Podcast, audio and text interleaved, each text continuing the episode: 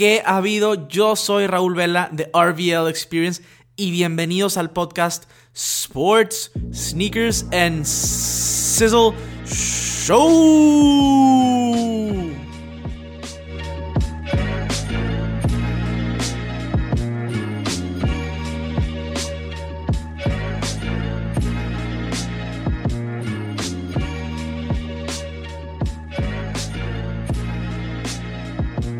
What's sizzling con todos ustedes? ¿Cómo están? Espero que estén muy bien el día de hoy. Este, me había tardado un poco con este podcast, pero la realidad de las cosas es que se me complicaron un poquito esta semana. Ahorita más adelante les platico por qué, pero no importa ya. El día de hoy vamos a estar hablando del draft 2019 de la NFL, qué pasó en la primera ronda, algunas opciones, de, algunas cosas de la segunda ronda, cómo se está cómo se está manejando este draft en particular. Y también vamos a plantear la pregunta acerca de si la liga, la NFL, va de caída, si va de picada. Porque la realidad de las cosas es que yo creo que este es el draft que ha sido menos sonado en, en un tiempo, ya sea por los prospectos o simplemente porque el deporte está bajando en Estados Unidos. Entonces, quédense aquí al pendiente, no se pueden perder el episodio va a estar muy interesante. Les pido como siempre que si les ha gustado el podcast, por favor suscríbanse, eh, a todas las redes sociales arroba RVL Experience, RVL Experience. Ahí voy a estar dando seguimiento en cuanto a temas, comentarios, sugerencias, qué creen que puedo hacer mejor. Eh, todo va por allá. Entonces, ya saben, arroba RVL Experience. Para comenzar, una disculpa, no había podido subir el podcast. La verdad es que se complicó un poquito. Este, el jueves eh, quería ver el draft y a la vez estuve viendo el partido de San Antonio contra Denver. Y de ahí me tuve que preparar para el estreno, la premiere de Avengers Endgame. Estaba muy hypeado por esa película. Este, en general se me hizo muy buena. Pero, pero bueno, se complicó. la película terminó como a las 3 y media, casi 4 de la mañana. Este, entonces se había complicado poder hacer este podcast, pero bueno, ya estamos aquí para, para hacer el podcast ahora sí.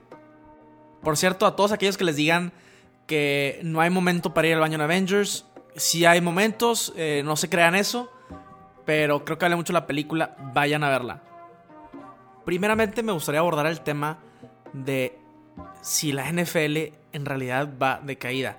En los momentos días, semanas antes del draft, la realidad de las cosas es que no se escuchó mucho, en mi perspectiva, no se estaba hablando mucho de, este draft en particular, a diferencia de otros años. Eh, repito, todavía la NBA en sí estaba opacando la NFL. Muchos años en, cuanto a las el, las noticias, todo, sí se, se escuchaba un poco más acerca del draft eh, no sé si sea por los jugadores de este draft en particular o si va de caída la liga. Porque unos días antes del draft, muchas veces sí se comentaba, a pesar de que ya están los playoffs de la NBA generalmente. Y en este año, como que no se comentó de la misma manera. El game winner de Damian Lillard tuvo mucho más comentarios que, que algo relacionado con la NFL. Entonces, a mí se me hace que la NFL va de caída. Claro, los jugadores no, no eran lo mismo que el año pasado, pero yo creo que es la liga que va de caída. Eh, las ligas como la NBA están agarrando una inmensa popularidad, por lo cual yo creo que a futuro, eh, a futuro realmente va a ser la liga de Estados Unidos, como ahorita es todavía la NFL, eh, la liga número uno, ¿no? Yo creo que esto va a ser la, la NBA, la NFL va a ir de caída, de caída, de caída no nada más estamos hablando de los jugadores. Se está teniendo muchos problemas de concussions, concusiones, todo este tipo de cosas que te afecta al cerebro. Eh, los padres de familia no están queriendo que sus hijos jueguen, eh, jueguen la o en la NFL o jueguen el deporte. Eh, mucha gente lo ha mencionado, hasta jugadores profesionales. Claro, hay unos que dicen que sí lo harían, pero muchos dirían, no, yo no quiero que juegue este deporte para que no salga afectado además de las concussions, de las concusiones, tenemos temas de abuso este, pues familiar, por así decirlo, que se escucha en todos los deportes, pero últimamente se ha escuchado mucho, mucho más en la NFL. Eh, en casos como el de Ray Rice, casos recientes como el de Kareem Hunt, que se me hizo sorprendente eh, porque los Kansas City Chiefs tenían oportunidad de ganar el Super Bowl, de ser un equipo contendiente fuerte y decidieron eh, al momento decirle a Kareem Hunt que pues te me vas, empacas porque, porque nos mentiste y, agrediste a una mujer. Eh, hace un par de días salió una grabación de otro chief, de Tyreek Hill, que amenazando a, su hijo, creo, tengo entendido. Eh, todavía está por definirse qué va a pasar con él. Pero suponiendo que lo que pasó con Kareem Hunt eh, no fue nada más una vez, pues los Chiefs tendrían que dejar ir a sus dos mejores, este, bueno, dos de sus mejores eh, weapons ofensivos. O sea, Tyreek Hill y, y, Kareem Hunt eran sus, de sus opciones ofensivas más prominentes. Entonces, todo esto a lo mejor está afectando a, a la popularidad de la liga. Eh, también el caso de, de Colin Kaepernick, que, se hincaba ante el himno y demás, todo este tema, que está haciendo o creando una imagen pública de la NFL que antes no se tenía que pudiera estar afectando realmente a la liga. Y esto va a ser un tema un poquito más extensivo en otro podcast, pero la NBA, por ejemplo, eh, se está enfocando mucho en branding y en mercadotecnia. Y para mí el futuro del deporte americano está en branding y en mercadotecnia. Eh, los jugadores, para empezar, los jugadores de la, NBA les ves la cara. Son cinco jugadores nada más en la cancha. Les ves la cara. No están cubiertos por un casco. No tienen una gorra que no puedas ver como en el béisbol. O en hockey, que aunque es solamente media cara, eh, como quiera traer un casco. La NBA les ves la cara y sabes quiénes son. O sea, si yo estoy en una arena a lo lejos, digo, veo el número, sí, pero, reconozco a LeBron James, o sea, lo reconozco, ahí está. Entonces, eso también afecta. Claro que en la NBA hay mucha oportunidad de branding personal. Eh, jugadores estrella tienen sus propias marcas, sus propios sneakers.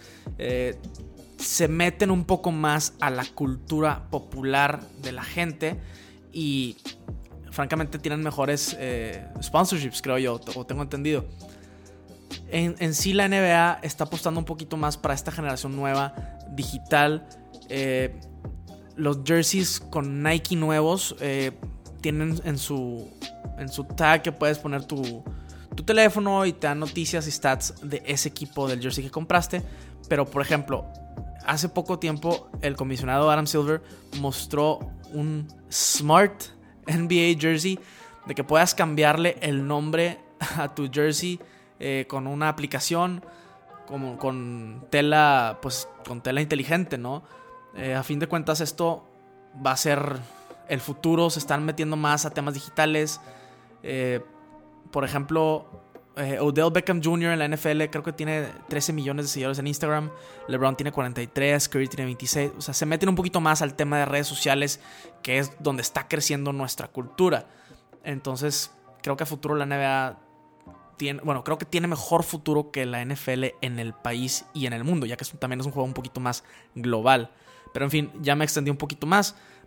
Este, pero es un tema, es un tema bonito, o sea, es un tema, es un tema bueno y que se tiene que revisar a fondo, porque yo creo de verdad que va a ser el futuro de los deportes americanos. Ya me he extendido mucho, pero ahora sí, ¿qué pasó en la primera ronda del draft? Pues los Cardenales agarraron a Kyler Murray número uno eh, Kyler Murray fue coreback en Oklahoma. Entonces estamos hablando de que este año y el año pasado, el número uno fueron dos corebacks de Oklahoma, Baker Mayfield, Mayfield y Kyler Murray. Eh, lo especial de Kyler Murray es de que es el primer jugador que fue drafteado en la primera ronda de béisbol y de fútbol americano. Estamos hablando de que esto no había sucedido anteriormente. A Kyler lo habían drafteado los Athletics de Oakland y pidió chance de jugar eh, fútbol colegial. Este, total, se decidió para jugar fútbol americano y eh, lo tomaron los Cardenales. Eh, sorprendentemente, después de que solamente el año pasado adquirieron a Josh Rosen con el pick número 10. O sea, no fue cualquier cosa. Entonces, esto estuvo, pues, estuvo llamativo, ¿no? Eh, claro que el coach nuevo de Arizona eh, quería a Kyler Murray, entonces pues bueno, eh, así funcionaron las cosas. Eh, con este pick. Al momento de la grabación me esperé para grabar a ver qué sucedía, pero Josh Rosen fue cambiado de Arizona a los Miami Dolphins, a mis Miami Dolphins. Eh, la verdad es que es un ganar-ganar para, para Cardenales y para Miami. Cardenal, para Cardenales porque la verdad es que tener a, dos corebacks de primera ronda sentados ahí en un mismo pues quarterback room estaba complicado. Este pudo haber causado muchos problemas y se deshacen de esos problemas. Ahora, para Miami, Miami desafortunadamente eh, están tanqueando. Yo creo que van a ser el peor o de los peores equipos de la liga el siguiente año, pero vamos a ver qué pasa. No teníamos coreback eh, joven que tenga algo de promesa y no agarramos coreback en la primera ronda. Eh, Miami agarró a, un defensive tackle, este Christian Wilkins de Clemson, bastante buena energía. Hasta le brincó ahí al comisionado saludándolo y todo, que fue un gran pick. Pero el tema de Rosen es que dieron solamente un, eh, o sea, su pick número 62 y Miami estaba, o sea, Miami lo iba a agarrar el año pasado, nada más porque Arizona brincó encima de ellos. Entonces es bueno para ver qué les puede dar eh, Rosen. Eh, a ver si puede sacar la casta. Y si no, si les va mal, pues tiene el siguiente año para draftear a un coreback. Que los rumores dicen que van por Tua, el actual coreback de Alabama Crimson Tide. Este fue un storyline que tomó mucha importancia entre los primeros dos días del draft. Porque, porque claro, estamos hablando de algo que no había sucedido. Creo que no había sucedido en muchísimo tiempo que, que un coreback eh, elegido entre los primeros 10 picks se cambiara un año después otro equipo, creo que es... O sea, no ha sucedido en mucho tiempo. Entonces sí, es fue una, historia importante en el draft. Eh, otra sorpresa impresionante es que los gigantes sí agarraron un coreback en la primera ronda con el pick número 6, pero agarraron a Daniel Jones de Duke. Eh, esto causó bastante enojo entre los fans de los gigantes porque en lugar de elegir un coreback que todo el mundo pensaba que se iba a antes, que es Dwayne Haskins, eligieron a Daniel Jones, que muchos dijeron que se pudo haber ido mucho, mucho después en el draft, que no es gran prospecto. Eh, pero bueno, eh, ¿qué podemos argumentar con esto? Hasta parece que los gigantes y los Jets se cambiaron de, lado, que los gigantes están tomando malas decisiones ahora. Quién sabe si vaya a resultar. Eh, todavía ponen toda su fe en Eli Manning, pero pero bueno, esta, selección causó mucho revuelo entre la fanaticada de los gigantes de Nueva York. Se me olvidó comentarles que Nick Bosa se fue número 2 a los 49 de San Francisco. Eh, su hermano juega en los cargadores, en los Chargers, y es una gran figura en la defensiva. Y todo indica que Nick va a ser mejor. Entonces, esto también fue una, una gran selección eh, por los 49 de San Francisco, que se están armando bastante bien. Eh, en cuanto regrese Jimmy Garoppolo, creo que este equipo tiene, tiene el potencial para ser muy bueno a futuro. Estuvimos hablando de Dwayne Haskins, que por mucho tiempo fue considerado el mejor coreback del draft, hasta que Kyler decidió entrar al draft. Y pues Haskins se fue hasta el pick número 15 a los Redskins de Washington, que para ellos un gran pick. La verdad es que yo nunca pensé que les llegaría hasta el número 15. Eh, porque hay otros equipos que necesitaban coreback, incluido este, Miami, Denver y demás. Entonces para Washington fue un gran, gran pick. Y pues Haskins, vamos a ver cómo, cómo llega pues, la siguiente temporada con, Washington, si va a poder hacer algo o no. Eh, tengo entendido, bueno, creo que me acuerdo que metió 50 touchdowns esta última temporada en, en colegial, que es un gran récord. Entonces el, el chavo trae, trae buen juego. Vamos a ver si Washington puede sacar lo mejor de él. Creo que este sí fue un gran pick. Pero, pero sí cayó, cayó más de lo, de lo esperado en este draft. Hablando de Denver, Denver también no tuvo un muy buen pick. No fue en la primera ronda, fue en la segunda ronda, creo que fue el pick 10. Pero agarraron a Drew Locke. Eh, después de todo el proceso se rumoraba que Denver iba a agarrar a Locke con el pick número 10. Y lo agarró con el pick número 10, pero del segundo round, la verdad es que fue un steal para Denver. Eh, creo que tienen un gran coreback y, vamos a ver qué sucede. Pero, pero sí creo que fue un gran steal. Fue un muy buen pick. Otro pick que sorprendentemente cayó en las listas del draft es el corner Greedy Williams. Se fue eh, para Cleveland, creo que en el pick número 14 de la segunda ronda. En todos los mock drafts, todo el mundo decía que se iba a ir en la primera ronda. Eh, y se fue hasta. Se fue muy abajo, la verdad. dicen que es porque no puede taclear o que no taclea mucho. Pero su cobertura es excelente. Eh, creo que de 74 pases que iban en su dirección en, colegial solamente se completaron 27. O sea, tiene, cubre muy bien este jugador. Y se fue a los Cleveland Browns. Que bueno, ¿qué puedo decir? Los Browns se están armando. Eh, tienen a Jarvis, tienen a OBJ, a Greedy, a Denzel Ward, otro corner. Eh, o sea, Karim Hunt, de hecho, está con ellos. En general, Cleveland se está armando fuertemente. Y de la mano de Baker Mayfield pueden hacer ruido la próxima temporada.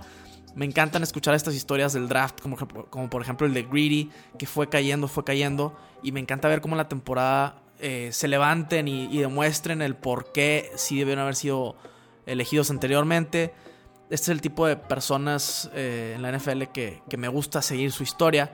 Entonces creo que es notable en dónde se fue Greedy Williams y habrá que ver qué hace en la próxima temporada. En general, estos son solo algunos de los highlights de lo que sucedió o de lo que está sucediendo más bien en el draft todavía.